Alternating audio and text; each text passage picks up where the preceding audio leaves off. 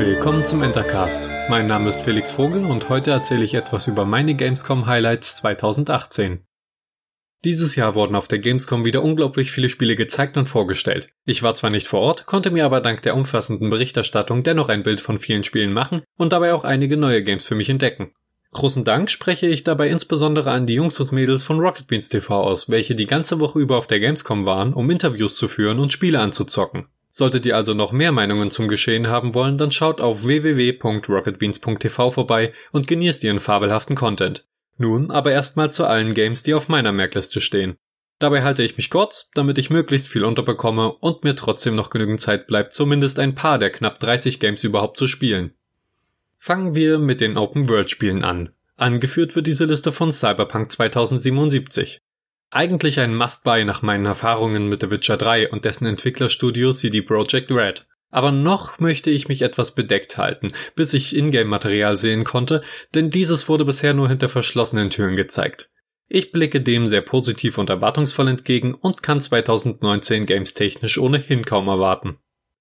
Unbedingt möchte ich auch Sekiro erwähnen, denn die Souls-Spiele von From Software sind in der Regel wirklich gut durchdachte, anspruchsvolle Rollenspiele, die viel Spaß machen.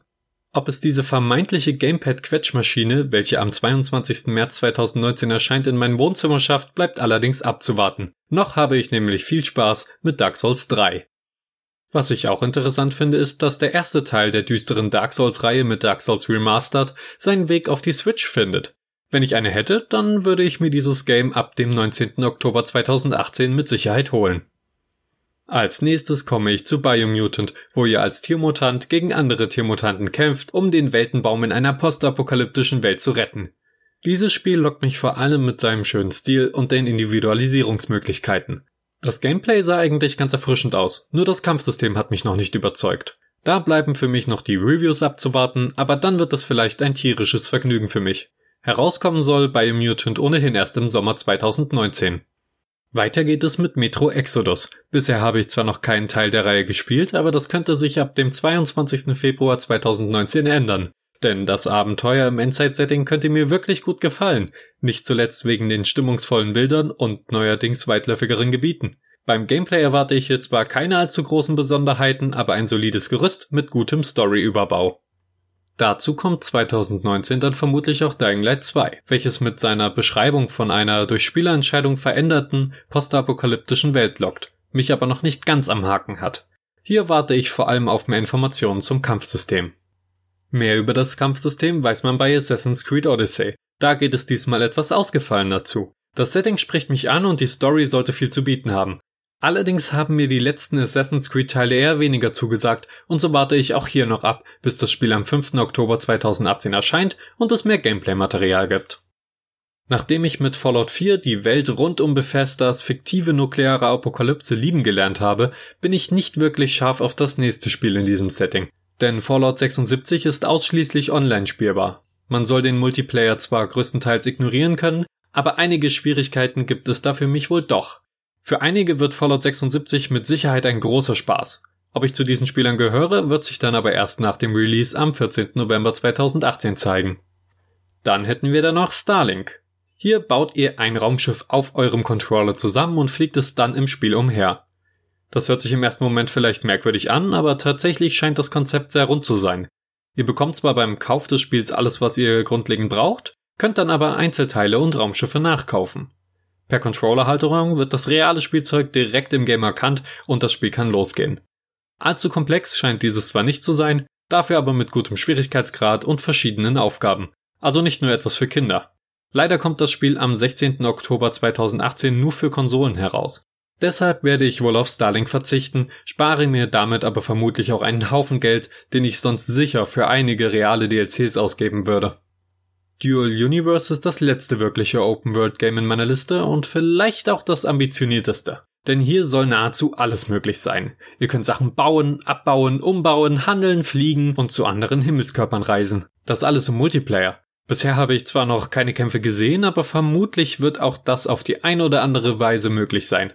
Alles soll komplett persistent sein. Finanziert wird das gute Stück vermutlich mit einem Abo-Modell, was nicht jedem gefallen, aber eventuell perfekt für diese Art von Spiel geeignet sein dürfte. Selbst bezeichnet sich das Spiel als The Civilization Building MMO. Wenn es diesem Namen gerecht wird, dann ist es mir definitiv einen Blick wert. Die erste Alpha soll im November 2018 an den Start gehen und der vollständige Release ist für die zweite Hälfte von 2020 angesetzt. Nun aber mal zu den eher storybasierten Spielen. Hier muss man einfach Life is Strange 2 nennen. Zwar muss ich gestehen, dass ich den ersten Teil nur als Let's Play gesehen, doch dieses sehr genossen habe. Da es sich beim zweiten Teil aber ohnehin um eine vollkommen eigenständige Geschichte handelt, sollte es auch Quereinsteigern seine Tiefe offenbaren können. Das Zeitreise-Feature fällt zwar weg, aber es soll wohl adäquaten Ersatz geben. Wenn das stimmt und mich die Charaktere packen, dann stehen ein paar entspannten emotionalen Abenden nichts mehr im Wege. Außer natürlich die ganzen anderen Games dieser Liste. Mit dem Veröffentlichungsdatum vom 27. September 2018 liegt Life is Strange 2 aber schon mal ziemlich weit vorne. Außerdem kann man sich bis dahin nochmal das ohnehin kostenlose The Awesome Adventures of Captain Spirit anschauen. Für mich etwas überraschend kam The Dark Pictures Anthology Man of Medan daher. Man of Medan ist dabei nur die erste von mehreren eigenständigen Horrorszenarien dieser Reihe. Eigentlich bin ich kein großer Horrorfan, doch das Spiel sieht gut aus, spielt sich anscheinend sehr flüssig und die Entscheidungen des Spielers sollen die Geschichte beeinflussen. Die Laufzeit dieses spielbaren Filmes soll etwas kürzer ausfallen und das finde ich gar nicht so schlecht. So freue ich mich auch hier auf ein paar schön gruselige Stunden vor dem Fernseher. Erscheinen wird das Game aber wohl nicht mehr in diesem Jahr. Zum Beginn der Gamescom hatte ich kaum ein Strategiespiel auf meiner Vorfreudeliste, doch auch hier kamen einige Überraschungen um die Ecke. Angefangen mit Anno 1800, welches einige Veränderungen mit sich bringt, doch seinem Spielgefühl offenbar treu bleibt. Ich freue mich schon darauf, ab dem 26. Februar 2019 wieder neue Inseln zu besiedeln, zumal mein letztes Anno-Spiel schon geraume Zeit zurückliegt. Siedeln könnt ihr Ende 2019 ebenfalls im Reboot von Die Siedler. Die Detailverliebtheit und das Gameplay konnten für mich bei diesem Strategieklassiker wirklich punkten. Zumindest, wenn das fertige Spiel mit dem bisher gezeigten Material mithalten kann. Bis dahin kann man seine Siedellust unter anderem mit der Die Siedler History Collection stillen, denn diese kommt bereits am 15. November 2018 heraus und enthält alle bisherigen Die Siedler Games. Ein weiteres Spiel mit Inselaufbauthematik ist Tropico 6. Mit dem fünften Teil hatte ich viel Spaß und so sehe ich nun dem sechsten Teil freudig entgegen. Fraglich ist nur, ob mir die Neuerungen ausreichen, um mir Tropico 6 neben all den anderen schönen Strategietiteln zum Release im Januar 2019 zu holen. Der Humor ist allerdings eines der Alleinstellungsmerkmale. Irgendwie angesprochen hat mich übrigens das vielleicht eher unscheinbare Desperados 3, dessen Vorgänger ich nicht kenne. Top-down ein paar Helden durch eine Wildweststadt steuern und gefährliche Aufträge erfüllen, indem man Informationen sammelt und taktisch klug agiert? Klingt gut.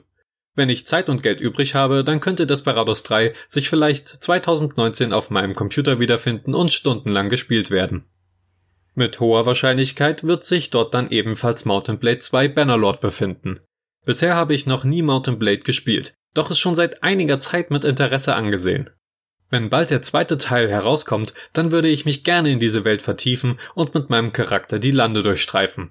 Ich glaube, dass man sich in dieses Game erstmal einarbeiten muss, dann aber sehr viel Spaß damit haben kann. Möglichkeiten bietet einem das Spiel viele. Man kann in dieser mittelalterlichen Welt kämpfen, Einheiten kommandieren, handeln, erobern, aufleveln und mehr. Mountain Blade 2 Bannerlord spricht mich sehr an und ich freue mich darauf, es spielen zu können. Auch wenn ich darauf wohl noch eine Weile warten muss, denn 2018 kommt es noch nicht auf den Markt. Weniger überraschend war ein neues Total War. Das Ganze spielt dieses Mal in China und heißt Total War Three Kingdoms.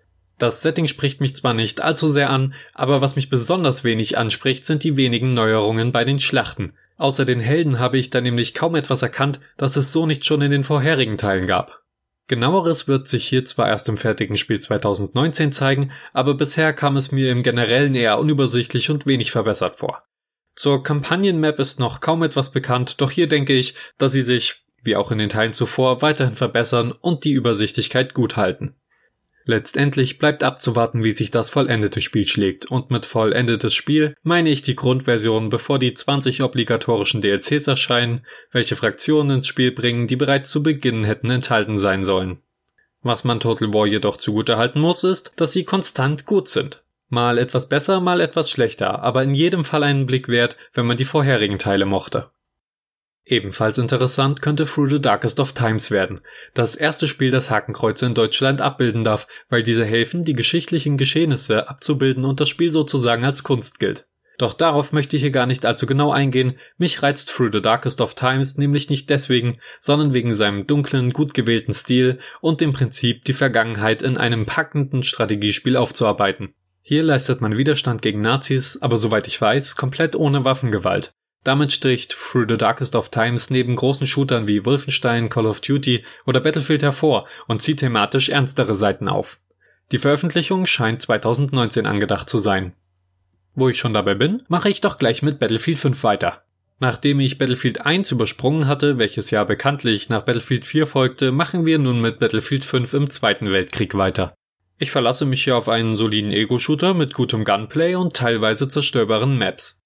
Eigentlich hielt ich mich in letzter Zeit aus Multiplayer-Shootern raus, habe jetzt aber doch wieder Lust und versuche mein Glück ab dem 19. Oktober 2018 mit dem neuesten Teil einer meiner liebsten Shootereien. Eine Woche davor, am 12. Oktober 2018, kommt ein anderer beliebter Ego-Shooter raus. Dieser hört auf den Namen Call of Duty Black Ops 4. Das neueste Spiel der Call of Duty-Reihe wartet mit sehr viel Action, verschiedensten Waffen und coolem Equipment auf. An sich zwar nicht schlecht, aber ich genieße auch gerne die seichte Singleplayer-Kampagne von AAA-Shootern, welche diesmal leider komplett fehlt. Ich schaue mir also die Reviews an und entscheide dann, ob mir das Multiplayer-Only-Konzept zusagt. Übrigens gibt es sowohl in Battlefield 5 als auch in Call of Duty Black Ops 4 einen Battle Royale-Modus. Manche mögen es als reines Trendgimmick sehen, doch ich freue mich über den zusätzlichen Spielmodus und denke, dass er gut in diese großen Ego-Shooter passt. Jetzt zu einem Third-Person-Shooter, dessen ersten Teil ich nie gespielt habe, es aber eigentlich wollte. The Division 2 wartet ab dem 15. März 2019 mit einigen Verbesserungen auf, aber beansprucht wahrscheinlich viel Zeit und hat mich gleichzeitig noch nicht wirklich am Haken. Überaus bunt, knallig und schnell kommt übrigens Rage 2 daher. Den ersten Teil hatte ich damals von einer London-Klassenfahrt mitgebracht. Früher hat mich die Grafik begeistert und das Gameplay einfach Spaß gemacht. Vor allem der ikonische Boomerang sorgte bei mir für viel Freude im Spiel. Hier muss ich ausgiebige Reviews abwarten, um zu sehen, ob mich dieser Shooter im Juni 2019 noch einmal so mitreißen kann. Nur noch zu ein paar anderen Games, angefangen mit dem neuesten Ableger von Trials. Allerdings möchte ich zu Trials Rising gar nicht allzu viel sagen. Sieht wie Trials aus, scheint sich wie Trials zu spielen. Wenn die Strecken dieses Motorradparcours geil sind und der neue Tandem-Modus gut funktioniert, dann freue ich mich darauf, mich mit meinen Freunden zu messen oder mit ihnen gemeinsam auf einem Tandem-Motorrad die Strecken unsicher zu machen. Damit muss ich mich allerdings noch bis zum Februar 2019 gedulden. Spannend könnte auch Hitman 2 werden. Dort wird alles wie immer sein. Nur besser. Mir hat der erste Teil gefallen und sollte ich diesen irgendwann zu Genüge gespielt haben, dann ist Hitman 2 am 13. November 2018 sicher eine lohnende Investition. Etwas skeptischer bin ich hingegen bei X4 Foundation. Nachdem ich mit dem Vorgänger X Rebirth nicht allzu viel Spaß hatte, mir das eigentliche Konzept dieser Reihe aber gut gefällt, halte ich die Augen und Ohren offen. Die bisher angekündigten Neuerungen gefallen mir, und so könnte ich noch dieses Jahr um ein gutes Space Game bereichert werden. Gut vorstellen könnte ich mir auch in die Welt von One Piece einzutauchen. Zwar habe ich den Anime kaum gesehen und den Manga nie gelesen, aber One Piece World Seeker versprüht einen gewissen Charme.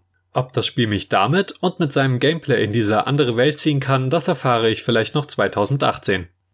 Ebenso erwähnenswert finde ich Soul Calibur 6, welches nicht nur mit Geralt von Riva als spielbarem Charakter aus dem The Witcher-Universum lockt, sondern offenbar auch mit einem ausgeklügelten Kampfsystem glänzt.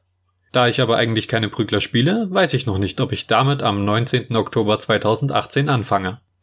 Als letztes möchte ich noch etwas zum Resident Evil 2 Remake sagen. Bisher habe ich zwar schon viel zu den Resident Evil Spielen gesehen, aber noch keines selbst gezockt. Das Remake des zweiten Teils sieht allerdings so gut aus und wurde anscheinend auch so stark verbessert, dass es für mich ab dem 25. Januar 2019 einen Blick wert ist. Auch wenn ich normalerweise gerne Klassiker auf ihren ursprünglichen Konsolen nachhole, statt aufgehübscht auf neuer Hardware. Bequemer, angenehmer und schöner ist aber vermutlich die erneuerte Version.